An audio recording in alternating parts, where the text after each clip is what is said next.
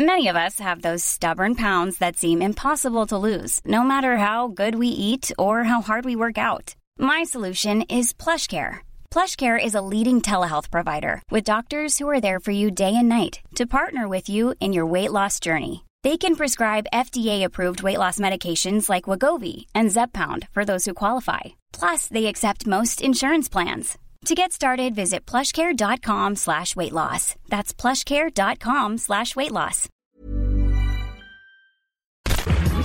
Minute Papillon. Bonsoir, c'est Anne-Laetitia Béraud. Bon retour dans Minute Papillon. Ce mercredi soir 27 mars, amis de la caséine, c'est journée nationale du fromage. L'occasion de demander à mes camarades de l'Open Space quel était leur fromage préféré. Le rocamadour. La forme d'Anvers. Le Babybel. Le gorgonzola. Non, mais j'en ai pas. Pavé dauphinois. Saint-Nectaire. J'adore le Saint-Albret. Euh, les, les poisses. Tome de Savoie. L'ossoirati. Pourtant, les Français sont dépassés.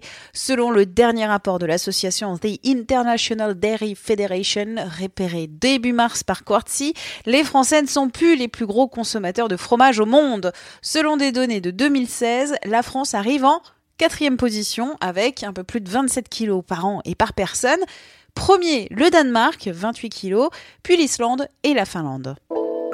Les États généraux du lait cru organisés par Fromage de Terroir aujourd'hui à Paris, l'occasion pour cette association de pilonner la réforme du camembert AOP, car dans deux ans, le lait pasteurisé sera autorisé pour les camemberts traditionnels, une hérésie pour cette organisation et le député modem du Loiret, Richard Ramos. Ils ont organisé il y a deux semaines à l'Assemblée nationale une opération. Mon collègue Thibault Legal y était, son article à retrouver sur 20 minutes.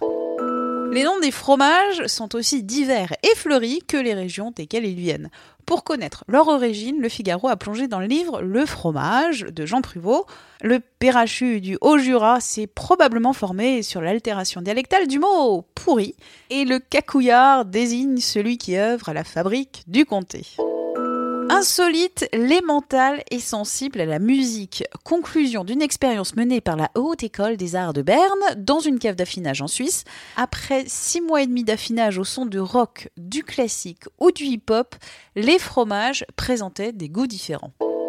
Pour voir et peut-être déguster le plus grand plateau de fromage du monde, ce sera à Tours le 3 juin au Mondial du fromage. Nous apprend France Bleu 150 mètres linéaires, mille et une variétés de fromages issus du monde entier et un huissier pour authentifier ce record. Minute Papillon, rendez-vous demain midi 20.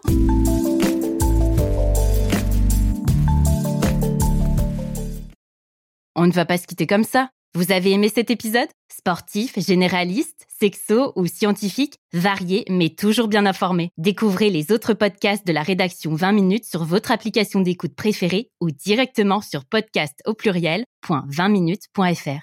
Et merci de nous avoir écoutés.